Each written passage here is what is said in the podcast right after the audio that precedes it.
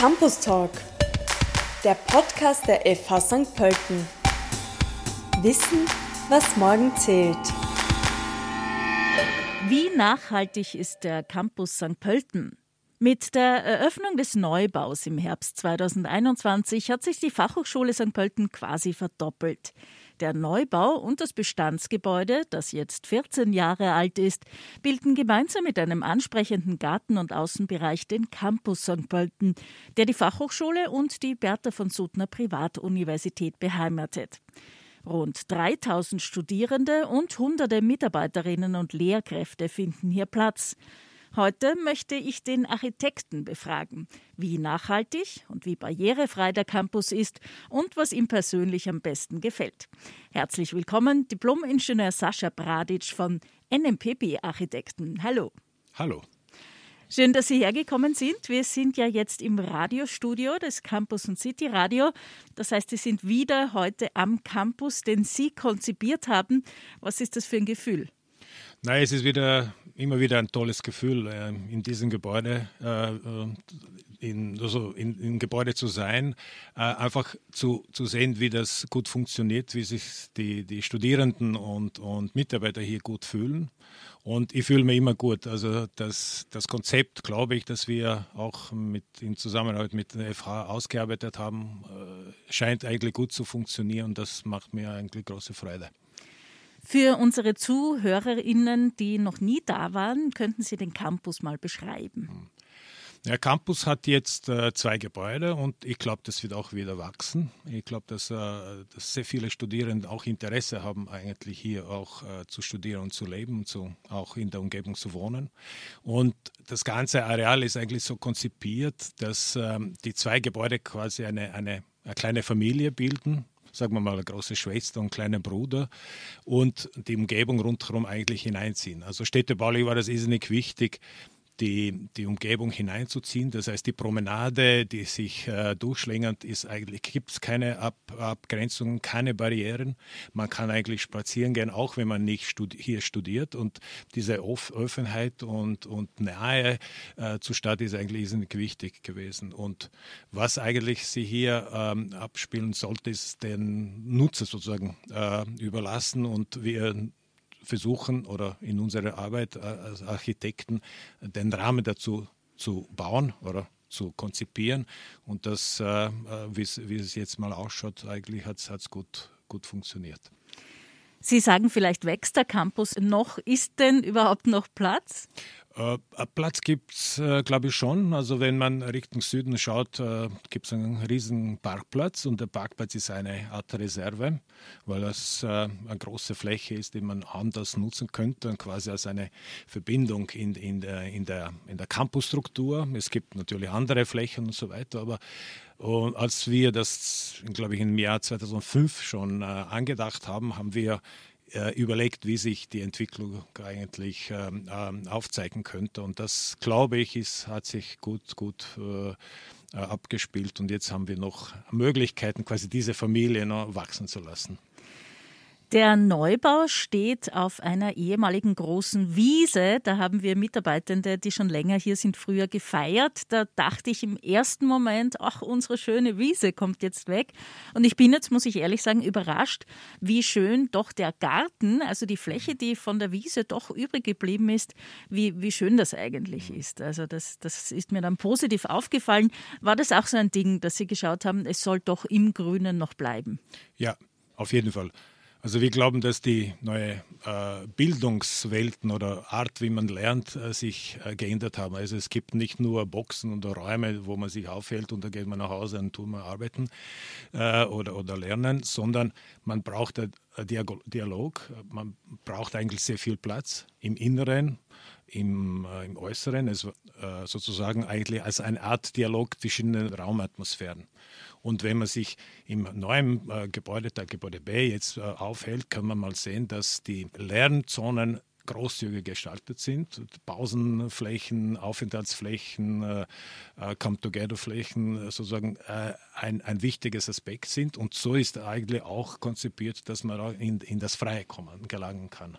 Äh, sei es durch die Bibliothek oder, oder Mensa oder diesen, diesen grünen, ruhigen Raum auch als Lernbereich oder Bildungsbereich oder, oder Aufenthaltsfläche einfach zu nutzen. Und diese Qualität, glaube ich, ist auch für das gutes äh, Wohlbefinden eigentlich irrsinnig wichtig. Was gefällt Ihnen denn persönlich am besten? Also für, für mich ist immer ein, ein, tolles Erlebnis, in die neue Halle, in dieses äh, großzügige Foyer reinzukommen. Äh, also das, das habe ich immer als Wohnzimmer genannt, das ist vielleicht mehr als ein Wohnsalon geworden, quasi wirklich eine, eine Atmosphäre, die angenehm ist, also wo man sich auch äh, aufhalten kann. Ich sehe immer sehr viele Studierenden an diesen äh, Sitztreppen sitzen, kommentieren, essen sogar oder, oder arbeiten mit Laptop und, und auf den Lernzonen, die jetzt noch immer, also immer, immer, immer voller werden.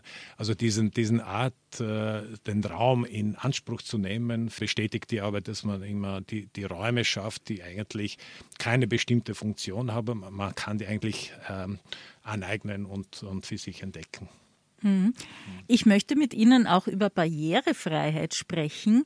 Zunächst aber mal eine kleine Aufgabe für Menschen, die nicht sehen oder schlecht sehen können. Wie hört sich der Campus an? Wie riecht er? Wie fühlt er sich an? Was könnten Sie da beschreiben? Ja, das ist immer schwierig, sich sowas, sowas äh, sich vorzustellen. Aber, aber ich würde mal sagen, wenn man, wenn man sich den, den Campus nähert, äh, gibt es äh, Leitsysteme, die, äh, die die Personen sozusagen zum Eingang führen und dann zu dem Pult in CSC und von dort wird dann äh, geleitet durch, äh, durch das Gebäude. Also wenn man als Besucher da ist. Als, als Studierender wird das sozusagen eher eingelernt. Das ist etwas einfacher.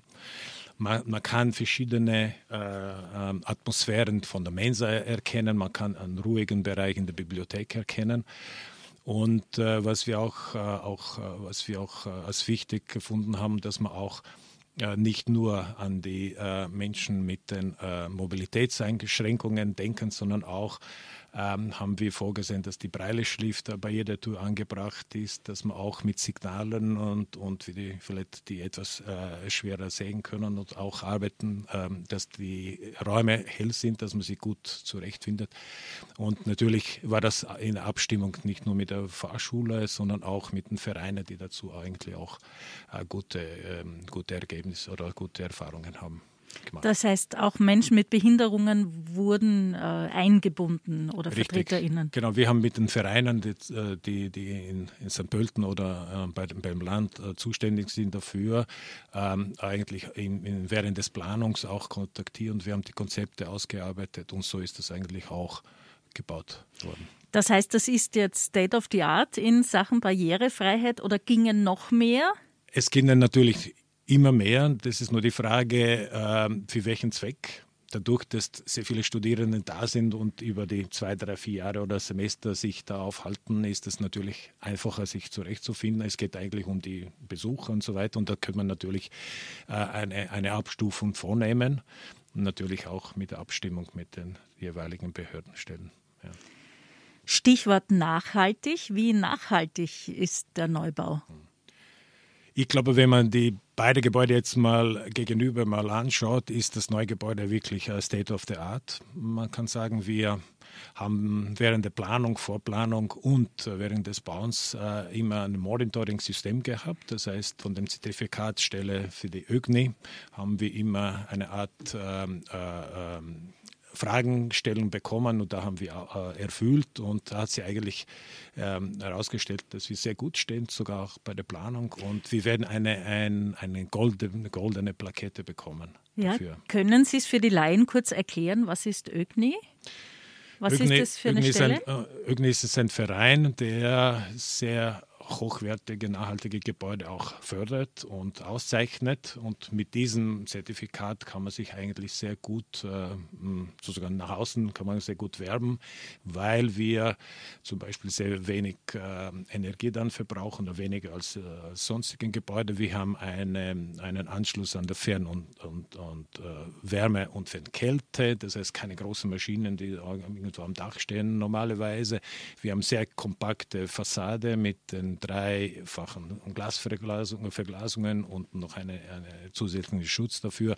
Also wir haben dafür gesorgt, dass der Bau für sich äh, sehr kompakt und gut äh, geplant ist und alles noch darüber hinaus, äh, Verbindung zur Stadt, äh, äh, Fahrradplätze und so weiter, bringt eigentlich dazu, dass das, dass das Objekt und Projekt sehr gut bewertet wurde. Mhm. Sie sind ja nicht nur als Architekt tätig, sondern unterrichten auch an der TU Wien. Verschafft Ihnen das einen besonderen Einblick oder auch vielleicht ein Gefühl dafür, so etwas zu bauen, weil Sie dann auch selber wahrnehmen, wie lehrt oder lernt es sich am besten? Haben Sie da was mitnehmen können? Ja, ja, das ist äh, sehr gut und schöne Frage, weil diese, diese Tätigkeit, äh, die Lehre und, und überhaupt der Bildungsweg mit den jungen, jungen Leuten eigentlich äh, streiten zu können, ist, ist nicht schön und gut. Und äh, natürlich nimmt man sehr viel mit und dann versucht das wirklich noch besser zu machen. Und ich kann wirklich nur aus, aus meiner Sicht sagen, ich würde lieber hier lernen als, als an der TU Wien, wo es relativ eine starre Struktur ist. Und man denkt sehr viel nach, wie man das besser machen kann, wo man noch die, die, jede Nische, jeden Raum irgendwie besser ausnutzen könnte. Und ich glaube, dass es hier ganz gut gelungen ist. Ich bin wirklich froh, dass es auch gut angenommen wird und wenn es eigentlich komplettiert wird, dass, dass die Räume viel viel, mehr ähm, äh, bieten können, als die jetzt mal auf den ersten Blick mal überhaupt zeigen. Hm. Verändert sich die Architektur generell ständig? Also gibt es auch so etwas wie, wie Trends, äh, wo, auf die man achten muss, auch gesellschaftliche, wie man arbeitet, wie man lehrt, studiert? Ich glaube auch, dass die, dass die Architektur, die, die gesellschaftliche äh, sozusagen Wandlung eigentlich folgt oder folgen muss, sei es dann im Wohnbau, äh, Bildungsbau und so weiter, öffentlichen Räumen und so weiter. Beim Bildungsbau ist es nicht wichtig, weil es sich sehr viel und sehr rasch ändern könnte. Und das ist bei Fachhochschule wie, wie ihre eigentlich irrsinnig wichtig. Also man weiß nicht, in, wie, wie man sich in zwei, drei Jahren jetzt mit den Lernprozessen eigentlich auseinandersetzen kann und will und wie, die, wie, die, wie, die, wie das Arbeiten eigentlich ausschauen kann. Und ein Raum sozusagen oder ein, ein Konstrukt, ein Volumen muss sehr viel anbieten. Und das Ganze im Voraus sozusagen zu planen und zu, zu bebauen, ist nicht, nicht so einfach. Aber ich glaube, dass es auch hier gelungen ist, ähm, äh, gewisse Freiheiten äh, zu lassen. Ich glaube auch, dass es das alte Gebäude, also das aus dem Jahre 2007, auch gewisse Freiheiten auch zugelassen hat und dass die zusammen ein sehr gutes ähm, Campusleben auch ermöglichen werden. Spontane Frage, ich weiß nicht, ob Sie da schon eine Antwort geben können. Äh, jetzt geht es durch den Digitalisierungsschub in der Corona-Pandemie mehr in Richtung Hybrid, äh, Homeoffice, auch in Österreich. In Amerika haben Sie das ja schon länger. Glauben Sie, dass dann äh, über die kommenden Jahre hinweg Büroflächen wieder kleiner werden? Ich weiß nicht, ob die kleiner werden, aber die werden sicher etwas anders. Die werden sich anpassen müssen an die Gegebenheiten, die dann eigentlich gesellschaftlich oder politisch oder wirtschaftlich auch äh, äh, äh, sozusagen wirksam, werden. Ich glaube auch aber, dass, diese, dass der soziale Kontakt, das direkten sozusagen Miteinander und Arbeiten miteinander wichtig ist. Das kann man nicht ersetzen. Ich glaube auch, dass die Lehre unersetzbar ist, wenn man sozusagen Präsenzlehre hat und, und dass die Online-Angebote vielleicht bei einer Vorlesung oder etwas vielleicht denkbar sind, aber nicht im hundertprozentigen Ausmaß aber miteinander arbeiten auf einem Projekt oder in, in einer Werkstatt oder etwas entwickeln, ich glaube, das geht nur aus der Kommunikation miteinander und das, das muss irgendwie eine Art Hybrid wieder gefunden werden, dass es gut funktioniert. Ich habe gestern auch mit Herrn Haag darüber gesprochen. Von der mir, Herrn Haag von der Fachhochschule, richtig, ja. Der hat mir auch erzählt, wie das eigentlich irrsinnig schwierig und an, anspruchsvoll war. Weil wenn man sich vorstellt, wenn man so Gruppen hat, äh, im Übungsraum sozusagen, man kann mit denen ähm, sehr gut kommunizieren, was entwickeln und wenn sie zu Hause vom Schirm sitzen oder sowas, ist die Kommunikation ganz eine andere. Und ich glaube, das wird äh, Präsenzunterricht kann man nicht ersetzen. Also ja, ist mein, aus meiner Erfahrung auch als, als Lehrende auf, auf der TU Wien, wo ich am Institut für Wohnbau tätig bin, äh, ist das nicht vergleichbar. Also Präsenzunterricht ist und wird es immer bleiben, glaube ich. Das heißt, kann man sagen, die Architektur hat die Aufgabe, sich an die Menschen anzupassen? Oder wie das war immer mal so, richtig. Äh, einerseits ist äh, städtebaulich wichtig, die Räume zu besetzen. Also wenn man was baut, nehmen wir den Raum weg und dann müssen wir Qualität, qualitätsvoll umgehen mit dem Raum, weil es gibt nicht Unmengen. Und auf der anderen Seite müssen wir die Innenqualität der Räume eigentlich schaffen, dass, die, dass, das, dass das äh, Leben der Menschen eigentlich eine Aufwertung erfährt. Und das ist sozusagen etwas, was die Architektur machen sollte. Ich habe mir bei der Vorbereitung auf das Interview heute Ihre Website angeschaut von NMPP Architekten. Sie haben zahlreiche Preise gewonnen. Was macht einen guten Architekten oder ein gutes Architekturbüro aus? Ja, eigentlich ist es ein gutes Team, eine gute Atmosphäre, Freude an den Arbeiten und, und an der Architektur, das muss sein. Und die, die Preise sind eigentlich eine Bestätigung, dass es auch äh, in diese Richtung ähm, sozusagen, dass wir ag agieren in diese Richtung. Und insbesondere hat mir auch war sehr erfreulich gewesen, dass wir auch Kulturpreis des Landes Niederösterreichs im 2020 bekommen haben für, für das Bürgerzentrum in Böhmkirchen. Und also diese Bestätigung äh, ist eigentlich nur eine Art äh, Unterstützung für die weiteren Gedanken und Arbeiten und einfach positiv denken. Hm. Sascha Bradic, Architekt des Campus St. Pölten. Ich bedanke mich ganz herzlich fürs Gespräch. Danke für die Einladung.